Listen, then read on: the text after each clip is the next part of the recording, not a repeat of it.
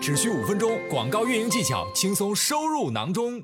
我们总的来说，品类及商品投放的策略的话，我们可以分为两大类，一个是基于品类投放的策略。推荐的品类、品类加细化以及直接竞品的品类，然后第二个是基于商品投放的策略的话，会有捍卫就是投放自身的 ASIN，或者是投放竞品的 ASIN，然后第三个是否定商品投放。首先，我们先来看一下品类投放。品类投放的话，除了我们刚刚提到的系统推荐的品类，我们这里其实也是可以去思考一些维度的，比如说系不推荐的维度。系统推荐的品类，我们可以去看一下，它是基于什么样的思路给你推的。比如说像这个，它推的是说男士的跑步运动鞋、女士的跑步运动鞋、男士的越野鞋，还有女士的越野跑步鞋。那像这种的话，它其实就是分了有性别，还有分了那个跑鞋的类型，这个是这样的一个分类的逻辑。那我们可以去思考说，我在这里设置我的品类的时候，我希望它的那个颗粒度有多细？它可以有精准的颗粒度，可以有宽泛的颗粒度。精准的颗粒度可以理解为品类是跟你的商品是最直接相关、最匹配的。比如说，你就是一个专门给男士跑步的一个运动鞋，那这个第一个品类男士跑步运动鞋，那一定是跟你最匹配、最细粒度的一个品类。但是如果把这个维度稍微再放大一点，我可以是说男士运动鞋，这里没有一个场景了。那还有另外一个维度就是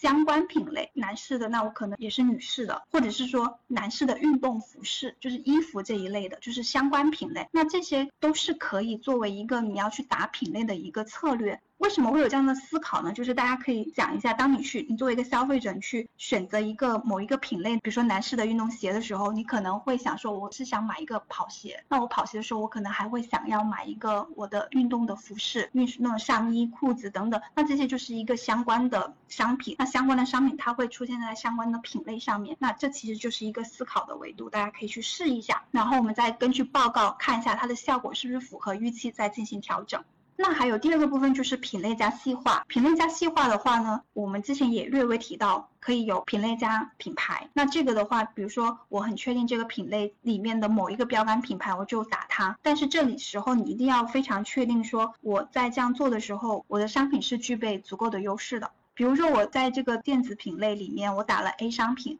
A 商品是一说出来，大家都知道这个商品就它最牛。但是呢，你如果当你的广告出现在跟这个 A 商品同一个页面的时候，你有没有在价格上面、功能上面，或者是性价比方面等等，至少有一个地方能够击中消费者的心理预期？如果能的话，那可以用这种方式；那如果不能，就是你跟它标跟标杆差距太远，那最好还是不要用这种方式，因为这样可能会带来无效的一个曝光，以及甚至可能会有一些无效的点击。那还有第二个思路就是品类加价格。那这种情况就是你设置的品类，比如说美妆类，然后我设计的一个价格的区间。那之所以会设置价格区间，卖家可能会出于这样的考虑，说我这个商品它就是非常明确的价格敏感，我就是不要去它给到去看高端美妆品牌的消费者。那我这样的话，我就通过品类加价格的这样的一个处理的方式来去限制我的消费者来看到我的广告的，基本上是我预期范围内的消费者。也是为了避免一些无效的一个流量跟点击。